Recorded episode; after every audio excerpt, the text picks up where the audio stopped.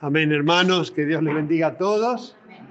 Estamos agradecidos que el Señor nos allanó el camino para poder llegar hoy a su santuario. Eh, es muy triste el tiempo que hemos estado absteniéndonos de reunirnos, como es doloroso no poder abrazarnos y saludarnos en este momento. Eh, pero lo importante es que podemos reunirnos en el templo, guardando protocolo, distanciamiento, barbijo y todas las, eh, normas que impone el protocolo, pero gracias a Dios que podemos reunirnos. Eh, les invito a abrir sus Biblias en el Evangelio de San Mateo, capítulo 18. Mateo capítulo 18 dice, en aquel tiempo los discípulos vinieron a Jesús diciendo, ¿quién es el mayor en el reino de los cielos? Y llamando a Jesús a un niño, lo puso en medio de ellos y dijo, de cierto os digo que si no os volvéis y os hacéis como niños, no entraréis en el reino de los cielos. Así que cualquiera que se humille como este niño, ese es el mayor en el reino de los cielos. Y cualquiera que reciba en mi nombre a un niño como este, a mí me recibe. Y cualquiera que haga tropezar a alguno de estos pequeños que creen en mí, mejor le fuera que se le colgase al cuello una piedra de molino, de asno, y que se le hundiese en lo profundo del mar. Hay del mundo por los tropiezos, porque es necesario que vengan tropiezos, pero hay de aquel hombre por quien viene el tropiezo. Por tanto, si tu mano o tu pie te es ocasión de caer, córtalo y échalo de ti. Mejor te es entrar en la vida cojo o manco que teniendo dos manos o dos pies, ser echado en el fuego eterno. Y si tu ojo te es ocasión de caer, sácalo y échalo de ti. Mejor te es entrar con un solo ojo en la vida que teniendo dos ojos, ser echado en el infierno de fuego. Amén. Amén. Padre, te damos muchísimas gracias, Señor, por habernos recibido, por habernos dado una vez más la oportunidad, siendo tu día santo, tu día de reposo, Señor, que podamos estar acá delante de tu presencia, buscando tu rostro, Señor, buscando el resplandor de tu rostro delante de tu altar y de tu trono de gracia que tú has puesto acá en la comunión de tu Espíritu, que es la iglesia, Señor. Gracias por darnos acceso con confianza ante tu trono de gracia, Señor, para venir y buscar el oportuno socorro, Señor. Sabemos que tú eres quien nos da vida y aliento y todas las cosas, y por ti, Señor, vivimos y nos movemos y somos, de tal manera, Señor, que como también Jesús lo reveló, por toda palabra que sale de tu boca vivimos, Señor, por todo lo que sale de tu boca. Venimos a buscar vida, vida abundante y eterna, la dirección de tu Espíritu Santo, Señor, y la luz de tu palabra que guía nuestros pasos. Bendice, Señor, tu mensaje para que tu palabra corra y sea glorificada y prosperada en todo para lo cual tú la envías, Señor. Que llegue a todo lugar donde nos están escuchando, Señor, bendiciendo cada vida y cada familia.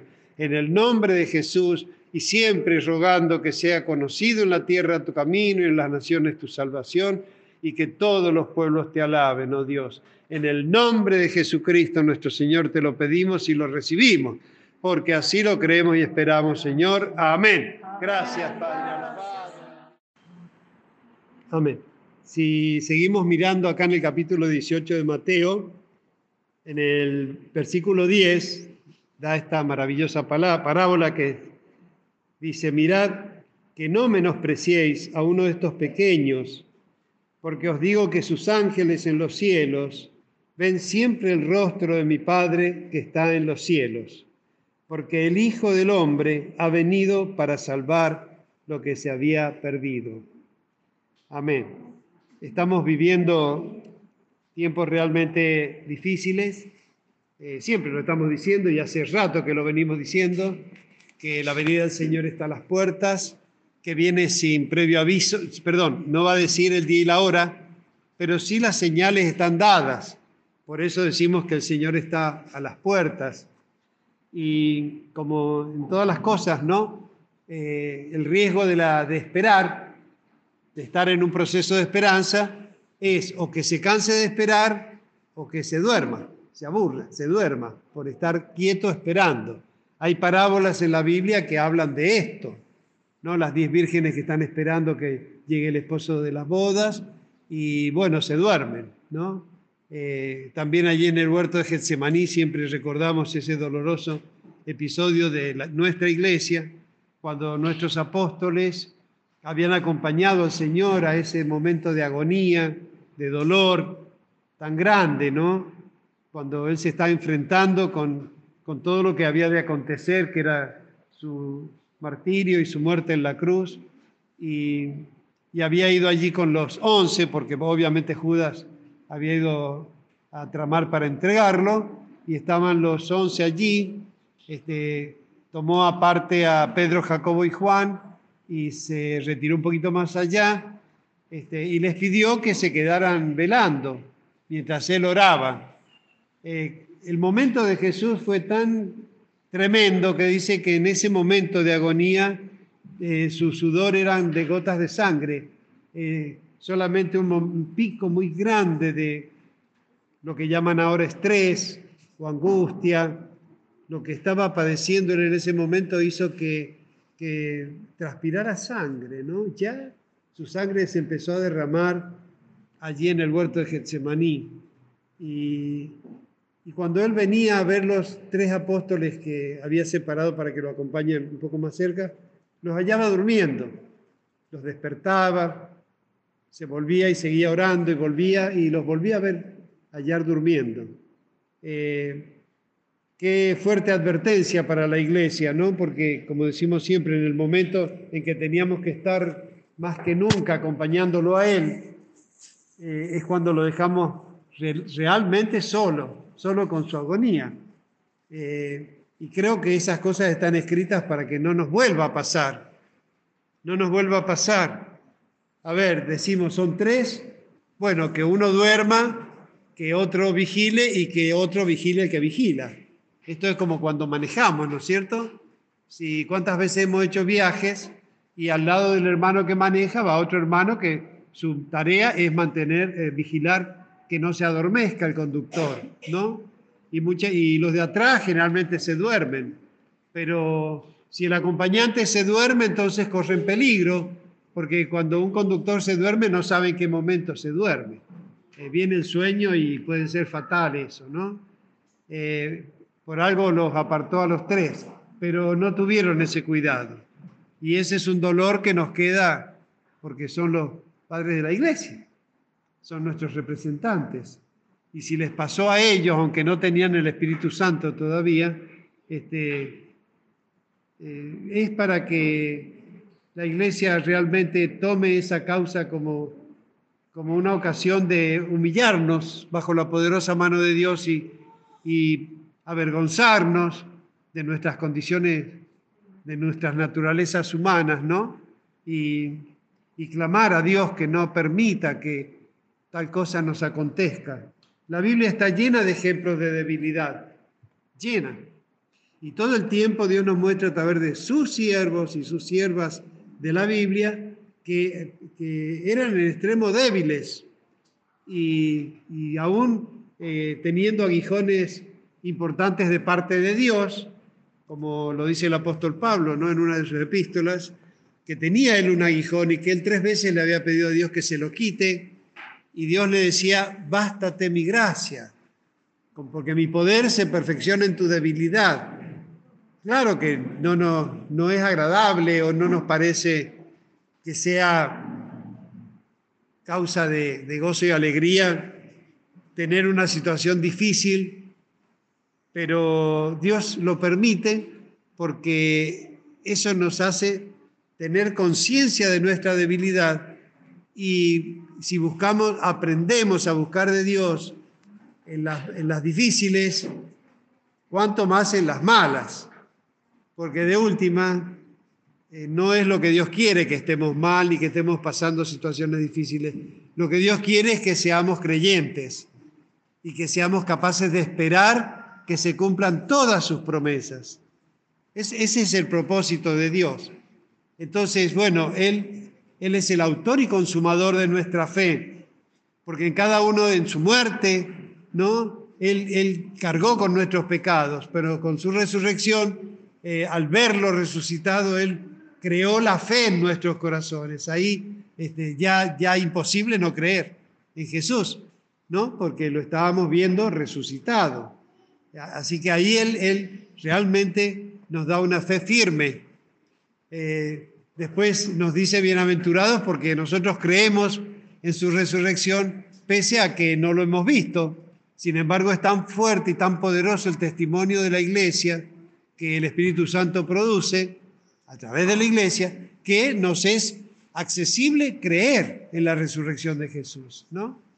Y, yo estoy seguro que, todos, eh, eh, si alguno le, le costara eh, y recibe la unción del Espíritu Santo, va a poder creer.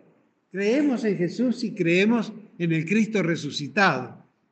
Pero usted cree en su resurrección y usted cree en la venida del Señor. Y ahí donde uno dice, bueno, tenemos una fe teórica porque eh, creemos que Él murió y cargó nuestros pecados y eso se cumplió y eso pasó.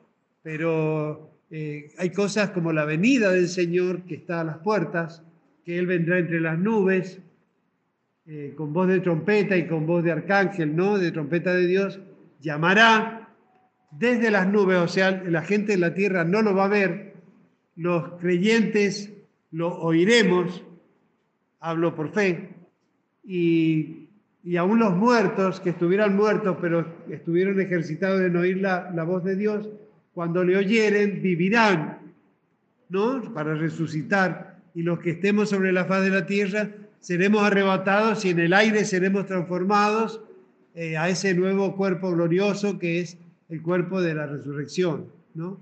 Esa es la bendita esperanza. Pero aun cuando está tan cerca, tan cerca la venida del Señor, yo me doy cuenta que, que lo seguimos mirando como algo que no está tan cerca. Y, es lo que Dios no quiere, que nosotros nos durmamos, que nosotros nos adormezcamos, sino que estemos atentos.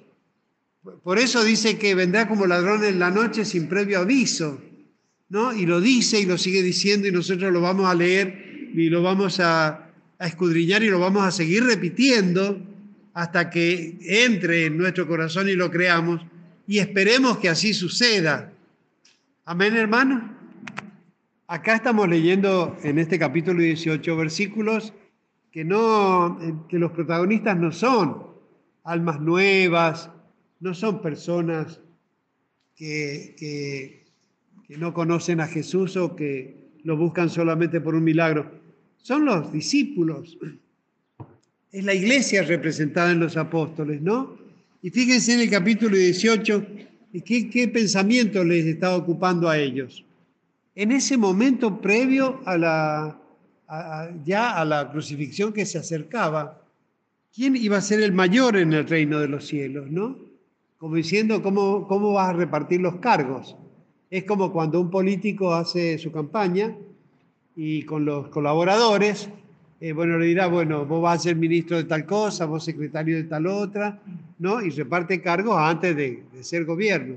Ellos estaban preocupados por esos cargos, porque ellos eh, si bien Cristo hablaba claramente, pero no tenían el discernimiento para entender que Él debía primero morir, el Cristo debía morir por los pecadores. No, no lo podían entender. Ellos pensaban que Jesús entraba en Jerusalén, iba a tomar el trono de David e iba a instalar ya su reino. Ellos creían en eso, ¿no?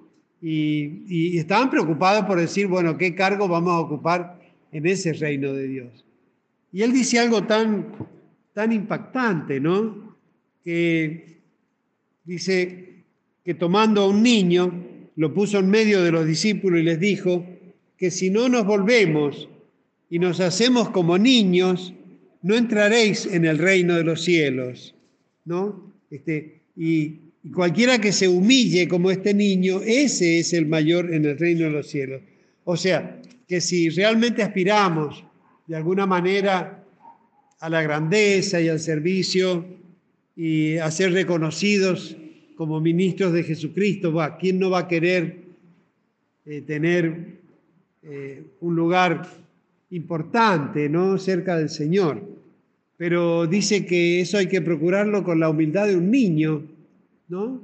Este, no con la vanidad de los que quieren eh, repartirse los primeros lugares, ¿no? Este, aquel que sea capaz de humillarse como un niño.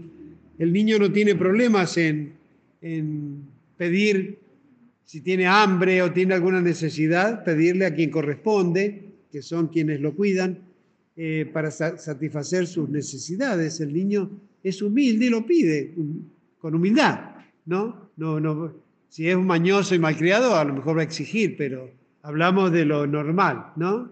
Este, un niño lo va a pedir con humildad. Y, y él es el rasgo que destaca para la iglesia y para el reino ¿no? Aquel que se humilla, que sea capaz de ser tan humilde como un niño, ese va a ser reconocido como grande en el reino de los cielos, ¿no? Así que que Dios nos ayude a mirar más la naturaleza de los niños y, estar más atento a, sus manifestaciones de, humildad. Los niños también son eh, nacidos en este mundo, son, como quien dice, seres humanos, hijos de, de hombres y mujeres pecadores, y ellos ya de por sí han nacido en un mundo con naturaleza de pecado, pero en realidad eh, al ser más chicos han tenido menos oportunidades de ser corrompidos, y a ese es lo que destaca Jesús. Y otra característica que es muy conmovedora, cuando dice que los ángeles de los niños miran el rostro de Dios que está en los cielos. O sea, esto nos hace saber que cada uno de nosotros desde la más tierna infancia, desde, desde el vientre de nuestras madres, no uno, como dice el ángel de la guarda, habla de varios ángeles, sus ángeles, ¿no? Eh, estos ejércitos celestiales que han sido creados por Dios para colaborar con Dios en el cuidado y sostenimiento de su creación. Y es hermoso saber que hay guardianes espirituales que están mirando y velando por nuestras vidas y habla sobre todo de los ángeles de los niños. Quiere decir que cuando uno va creciendo, este, puede llegar a estar perdiendo ángeles. claro, porque si se endurece su corazón, se vuelve rebelde, vanidoso, mentiroso, mezquino, avaro, ¿no? Tantas cosas que, son propias de alguien que, está bien, que prospera y va, eh, eh, que surge en el bienestar de las personas, ¿no? Porque cuando hay necesidad, este, es más fácil ser humilde. Pero el tema es cuando Dios va bendiciendo nuestras vidas y nos está dando cosas. Y terminamos creyendo capaz que las cosas las tenemos porque las merecemos. Y en realidad nunca merecimos nada, ni siquiera la salvación. Así que que Dios nos ayude a entender este mensaje de Jesús, que nos, resalta este, la importancia de tener un corazón humilde, contrito. Sed, mansos y humildes como yo, dice, manso y humilde de corazón. O sea, además no nos está pidiendo algo misterioso, nos está pidiendo aquello en lo cual Él nos da ejemplo, ¿no? Y en esta eh, parábola de la oveja perdida dice que el Hijo del Hombre ha venido para salvar lo que se había perdido y pregunta, ¿qué os parece? Si un hombre tiene cien ovejas y se descarría una de ellas, ¿no deja las noventa y va por los montes a buscar la que se había descarriado? Y si acontece que la encuentra, de cierto os digo que se regocija más por aquella que por las noventa y nueve que no se descarriaron. O sea, cuando dice que las deja, no las deja sueltas, las deja en su redil, bien seguras. Y además, este, se goza cuando encuentra la oveja perdida, porque ya de las otras 99 son un gozo permanente, no es que no se goce de ellas, sino que es tan grande la alegría de, salvar a alguien, de rescatar a alguien que se había perdido, que, dice, que, que, lo compara así, ¿no? Como diciendo que es más grande aquella alegría, que se regocija más por aquella que por las 99 que no se descarriaron. Este, Obviamente que toda la, la obra de Dios es causa de alegría, ¿no? Que permanezcamos en su camino, obviamente que es causa de alegría. Pero destaca acá el valor que tiene para Dios cada alma, ¿no? Y acá vale la pena una aclaración, porque a veces cuando alguno está en rebeldía o este, lo primero que piensan es que el pastor tendría que ir a buscarlos y a llamarlos, y aun cuando el pastor lo hiciere, no va a tener buen resultado, porque no está buscando una ovejita perdida. Una ovejita perdida o perniquebrada se va a dejar encontrar, va a estar débil, va a estar afligida, temerosa, acechada por peligros. Entonces, cuando ve que el pastor viene y la carga, este, obviamente va a estar muy feliz. Pero un pastor puede buscar ovejas perdidas, pero no las cabras. Porque las cabras no se pierden, se descarrían. No hay pastor que pueda corretear una cabra porque se le va a escapar. Entonces, cuando alguien se quiere poner en lugar de ovejita perdida para que el pastor lo vaya a buscar, a lo mejor es una cabra suelta, que no hay quien la pueda alcanzar y convencer. Que Dios nos ayude, porque si hay algo de que debemos procurar, dice que Dios habita en lo alto y en lo sublime, ¿no? Imagínense el trono de Dios en, en sobre todos los cielos de los cielos, en las alturas, sobre todas las cosas creadas, allí está el trono de Dios. Y dice la Biblia que Él habita en lo alto y sublime, pero también habita en el corazón humilde, ¿no? En el corazón que le ama y que le busca. O sea, eh, no creo que sea tan difícil de entender cuando está dando como ejemplo la conducta de los niños, que un corazón altivo, un corazón rebelde, un corazón desagradecido, obviamente no está agradándole a Dios. Y que Dios nos libre porque le está hablando a la iglesia, no a las personas que no conocen, sino a los que tenemos acceso a la presencia de Dios. ¿No? Y esto el pastor lo puede predicar porque muchas veces nos toca, como pastores, este, advertir, exhortar, redarguir, sacudir y no dejar pasar esas cosas que adormecen y que son tropiezo para los bendecidos, y eso por supuesto que duele.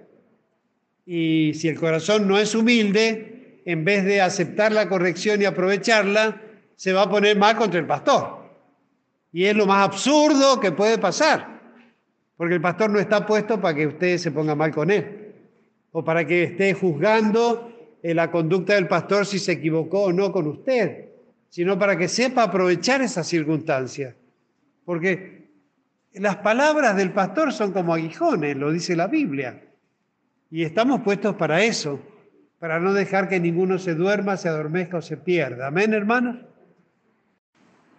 Sigue diciendo en el versículo 14, así no es la voluntad de vuestro Padre que está en los cielos, que se pierda uno de estos pequeños. ¿No? Este, cuando vemos el ejemplo de los niños o de las ovejitas, estamos viendo ejemplos de entrañable humildad y sencillez de corazón. Que Dios nos ayude, porque no nos está pidiendo que imitemos a un niño o a una ovejita, nos está pidiendo ser imitadores de Él, de Él, del Señor de señores y Rey de reyes, del Supremo que está a la diestra del Padre, Todopoderoso, intercediendo por nosotros. Aprended de mí, que soy manso y humilde de corazón, y hallaréis descanso para vuestras almas.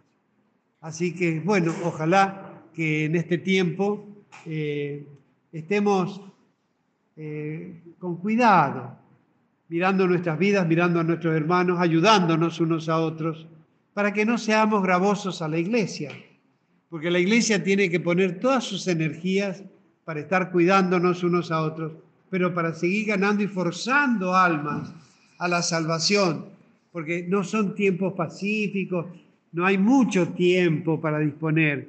Este, anda por los vallados y por las encrucijadas y fuérzalos a entrar, dice el Señor.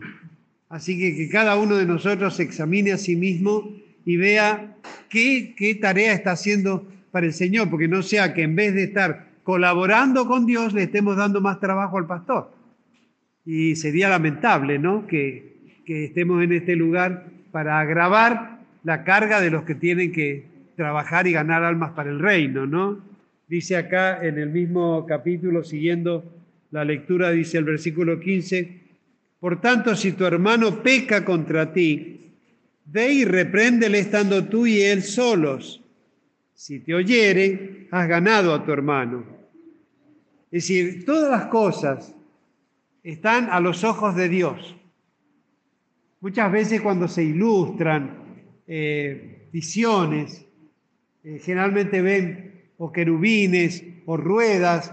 Eh, el tema es que tienen muchos ojos, muchos ojos, ¿no? Y ahí es donde uno sabe que los ojos del Señor atalayan toda la creación.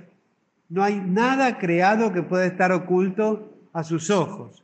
No porque Él sea, este, ande espiando ni ande husmeando, sino porque Él es Dios omnipresente.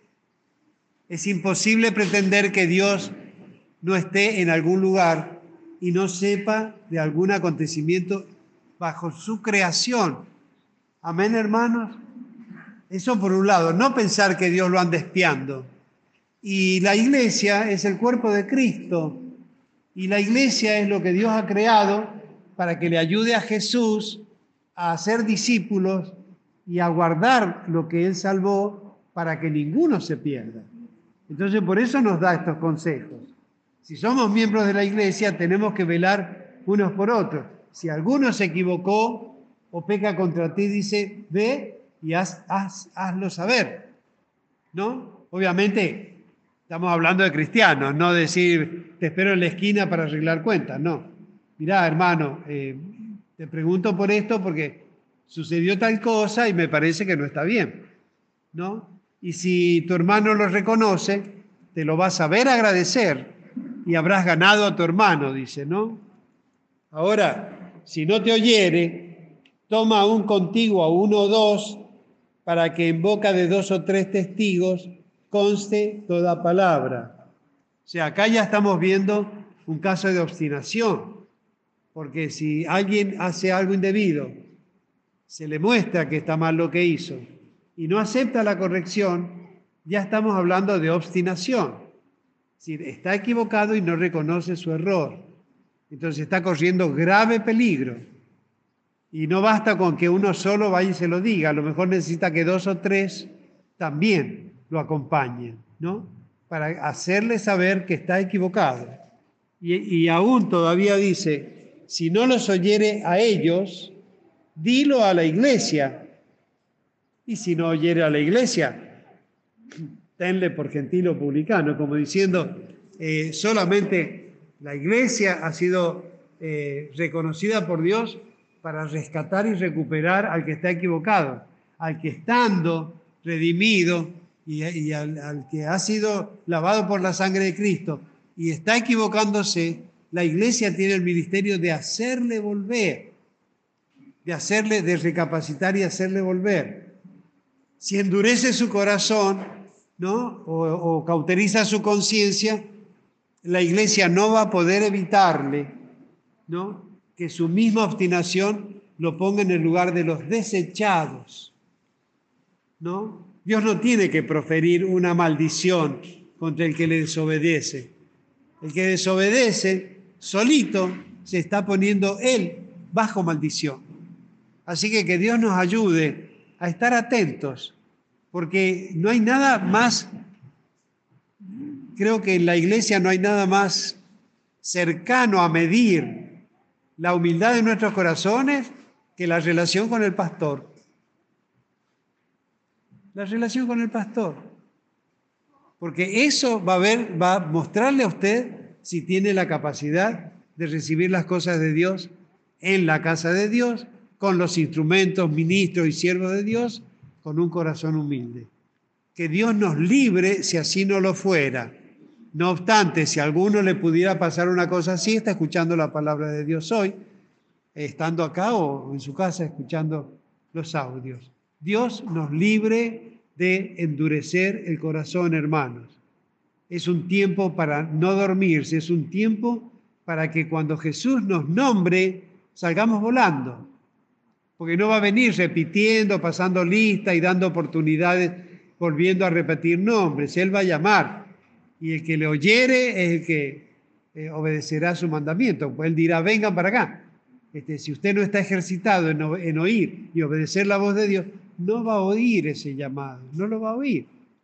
Así que que Dios nos ayude a valorar la iglesia y a pensar que si mi ociosidad y mi bienestar este, no me, está eh, haciendo correr peligro, eh, que no sea necesario que pierda el bienestar, ¿no? Eh, y todo lo que tengo, sino que adquiera más sabiduría, más inteligencia, más humildad de corazón, que no tenga que perder lo que tengo para valorar lo que Dios me dio. Amén, hermanos. Para eso estamos en la iglesia, para eso Dios nos bendice, para eso Dios hace abundar las riquezas de su gracia en cada una de nuestras vidas. Así que no hay nada más torpe y doloroso que uno tenga, es decir, yo ahora, por ejemplo, todas las noches oro y pido buen dormir. Hace poco empecé a pedir buena digestión cuando me dieron los cólicos buen respirar cuando tuve mis problemas respiratorios y buen despertar. Y eso hace un año atrás no lo pedía. Yo pedía, Señor, danos el descanso, pero es una pena que a veces tengamos que perder o pasar por pruebas, ¿no? donde a lo mejor no nos priva de toda la bendición, pero sí este, pasamos por alguna necesidad para valorar lo que Dios nos da. Por eso el Salmo 103 dice, bendice alma mía al Señor. Bendiga todo mi ser su santo nombre. Bendice alma mía al Señor y no olvides ninguno de sus beneficios. Amén, hermanos. Usted examine, dele gracias a Dios por todo lo que tiene. Yo estaba pensando ahora, tenemos cuatro ancianos, abuelos de la iglesia, con COVID los hermanos Domínguez, Ignacio y Kiko internados y las esposas, hermanas con síntomas, pero en casa. Y pensar que la hermana chiquita es de alto riesgo porque tiene insuficiencias renales que la llevan a dializarse y sin embargo está llevando el COVID en su casa. Y yo medito un poco también en, el hermano Kiko que este, él, él, visitaba a Ignacio. Ignacio se habrá contagiado probablemente por uno de los hijos que lo visitó sin saber, pero se contagió. Pero el hermano Kiko está todo el tiempo con su hermano, son vecinos, y él lo está visitando, y lo cuida y lo ama, son hermanos entrañables, no sé, viven uno al lado del otro. Y cuando Ignacio empezó con sus pruebas de salud, el hermano Kiko se apegó mucho más a él, ¿no? Y bueno, este, se, obviamente la hermana María que está con él, y Facundo no sé de dónde, pero Facundo también se, contaminó. Obviamente Luciana y la nena seguramente son portadores. Eh, lo hisoparon a Facundo y al hermano Kiko y los mandaron a la casa. Y bueno, allí empezaron a tener algunas manifestaciones, un poco de temperatura, este, algún dolor muscular, pero una fiebre que nunca pasó los 40 grados. Eh, así que ahí la iban llevando. Pero los otros días creo que el hermano Kiko se sonó la nariz, sangró. No hay que asustarse tanto por el sangrado de nariz, porque es el método natural que tiene la, creación de Dios para bajar la, hipertensión. ¿No es cierto? los vasos de la nariz saltan, sale sangre y baja la presión en la, en la sangre. Así que no hay que, tampoco es cuestión que se, se ¿cómo, es? Eh, ¿cómo se dice cuando se, se desangre? Obviamente que estamos hablando de un poco de sangre. Amén. Pero bueno, Facundo se asustó, llamó a la ambulancia, vinieron, lo revisaron y encontraron algún ruidito en, en las vías respiratorias y lo llevaron al hospital. Allí lo volvieron a examinar el hermano Kiko y decidieron y aconsejaron que sería mejor que se quede internado. ¿Saben lo que yo pienso? que el alma de él, de alguna manera, ha querido estar al lado de su hermano. Es tan, es tan especial el corazón del creyente, ¿no? Eh, el dolor que habrá tenido él de saber que él está en su casa y su hermano internado, que además la, gran, la gran bendición y provisión divina que Andrea, la hija de Ignacio, también era portadora. Pero Andrea anda, deambula, está así que Andrea está internada con el padre cuidándolo. Pero ahora resulta que el hermano Kiko llegó al hospital y las otras, eh, los otros días, no sé si fue Andrea, Nadiro o a María Eugenia, dice, está al lado de su hermano Ignacio. La cama de él está al lado de Ignacio. Y yo creo que eso es lo que él de alguna manera, estamos, va, yo lo supongo, ¿no? Pero es muy probable que eso haya acontecido, ¿no? Que, que él este, le haya dado a él la oportunidad de estar al lado de su hermano. Y seguramente que si Dios lo ha permitido es porque va a ser de gran bendición. Eh, allí él no llegó al respirador, lo único que han puesto un poco de oxígeno, este, está despidiendo flemas. Ignacio ha estado más comprometido por, con las neumonías, pero está, ¿cómo se dice? Saturando, dicen, ¿no? Saturando. O sea que está oxigenándose mejor, este, está mejor cada día. Hoy escucharon el audio de la hermana María y eh, vieron el mensaje de la hermana chiquita que están mejor. Y estamos hablando de, hermanos, de edad, de doble riesgo, por la edad y por las, eh, digamos, los problemas de salud que han padecido. Así que bueno, le damos gracias a Dios que, que mira el corazón y que conforme a, a como queremos servirle, a lo mejor lo que parece hoy. Estoy seguro que a los hijos no les hace ninguna gracia a los hijos del hermano Kiko que su papá está internado. Pero estaría bueno que pensemos en esta posibilidad, ¿no? Que es probable que sea lo que en el fondo su corazón anhelaba para acompañar a su hermano, porque él estaba con su hermano mañana y tarde, no lo descuidaba. Amén, hermano. Así que eh, le damos gracias a Dios porque aún estando internados se están recuperando. Eh, eh, nos cuenta la hermana Licha que un vecino acá, Famar, eh, ha estado con COVID y, con neumonía y él tenía enfisema, o sea, pulmones deteriorados con insuficiencias respiratorias por causa del cigarrillo y sin embargo se ha recuperado y está en la casa ya, ¿no? Eh, todos pensé, yo me acordaba, por ejemplo, del pastor Miguel Recio, que se contaminó y, bueno, llegó a estar bastante comprometido y grave. él, sí, él sí que estuvo con respirador, pero gracias a Dios se recuperó, pero ha estado muy atacado, ha quedado eh, eh, con, con algunas debilidades y limitaciones, pero está bien, está restaurado y está lúcido.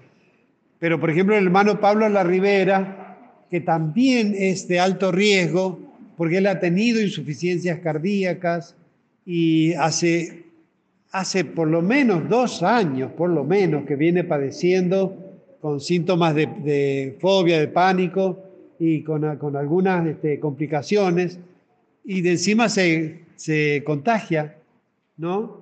Este, y algunos de los hijos, y sin embargo también él no llegó a ser internado, este, pudo eh, pasarlo, pasarlo con síntomas leves, y, bueno, ya está de alta, ya se ha recuperado. Por eso digo, la misericordia de Dios sigue manifestándose, no con esto, la hermana Kela y yo vamos a salir a, a comer, al shopping, vamos a seguir cuidándonos, no vamos a salir a buscar, digo, la hermana Kela y yo porque somos grandes, mayores, pero tampoco, nadie que salga a buscarlo. Pasa que se supone que mientras más edad y más este, eh, eh, de riesgo, este, haber tenido complicaciones clínicas y demás, este, puede ser, imagínense, yo he estado con insuficiencia respiratoria por las fatigas respiratorias, pero que la misericordia de Dios siga manifestándose en nuestras vidas, ¿no? Librándonos y guardándonos de, todo mal. Terminamos el mensaje acá en Mateo 18, 18, hay uno de los textos poderosísimos de la Biblia para definir lo que es la iglesia, dice Jesús, de cierto os digo que todo lo que atéis en la tierra será atado en el cielo, y todo lo que desatéis en la tierra será desatado en el cielo. Otra vez os digo que si dos de vosotros se pusieren de acuerdo en la tierra acerca de cualquiera cosa que pidieren, les será hecho por mi Padre que está en los cielos.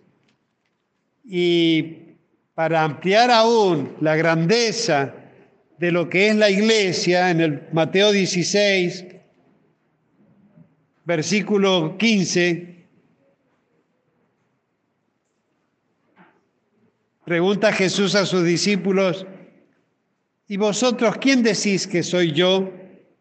Porque antes en el versículo 13 les había preguntado, viniendo Jesús a la región de Cesarea de Filipo, preguntó a sus discípulos diciendo, ¿quién dicen los hombres que es el Hijo del Hombre? Ellos dijeron, unos Juan el Bautista, otros Elías y otros Jeremías o alguno de los profetas. Y él les dijo, ¿y vosotros? ¿Quién decís que soy yo?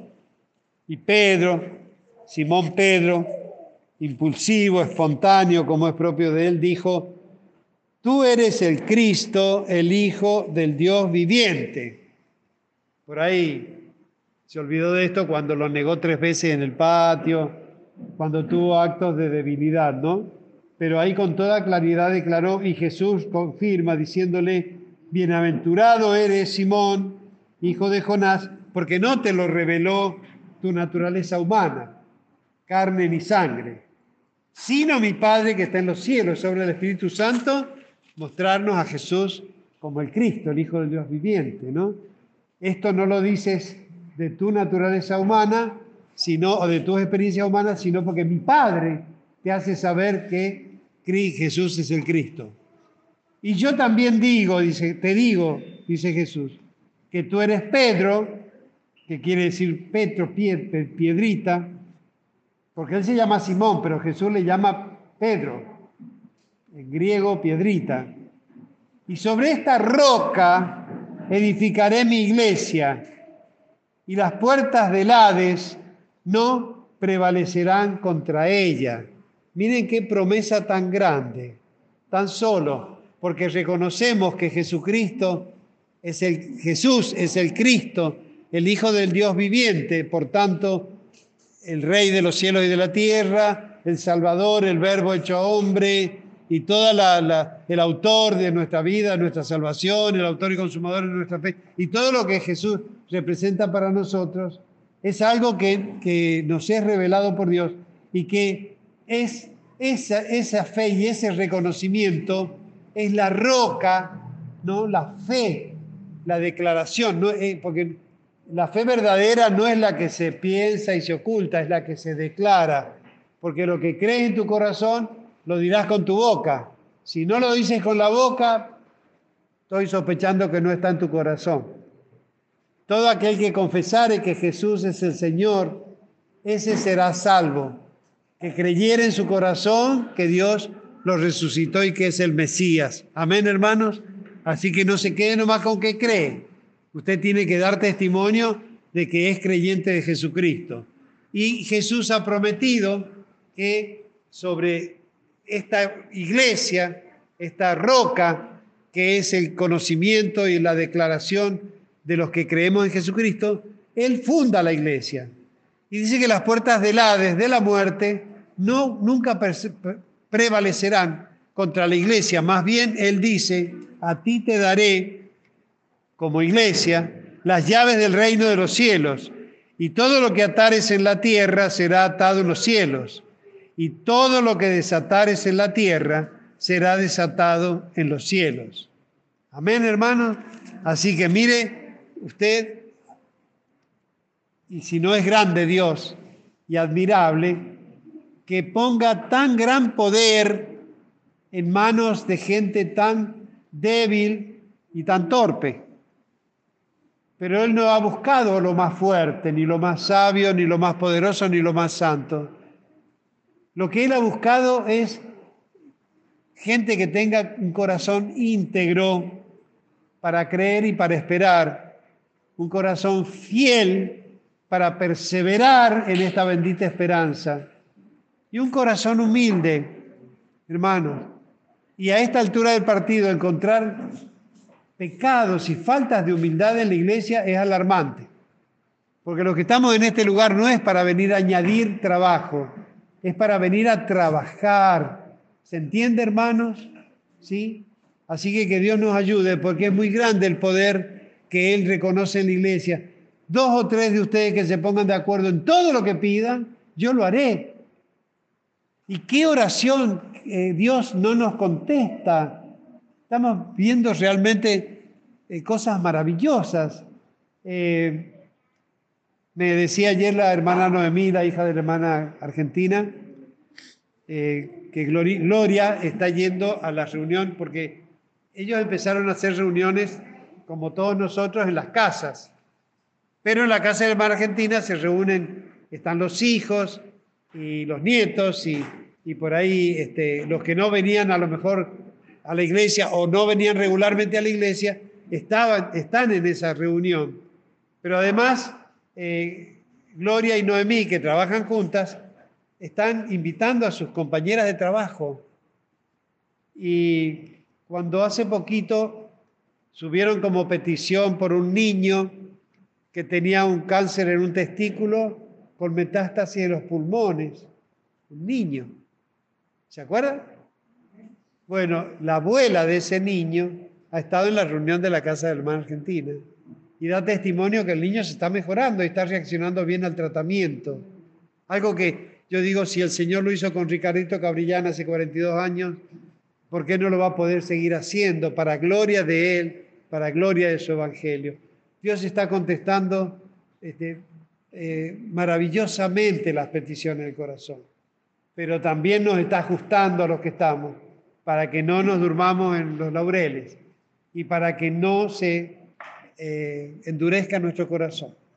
Así que estemos atentos y mida usted su relación con el pastor, porque la más mínima rebeldía y, falta de respeto al pastor le está, es, una, luz roja terrible, hermano. Porque yo me la bancaré, no es la primera y quizá no sea la última vez que me falte el respeto a alguien. Pero eso lo está definiendo que el que hace algo así está en grave peligro, porque tiene un corazón altivo, mezquino, vanidoso y orgulloso.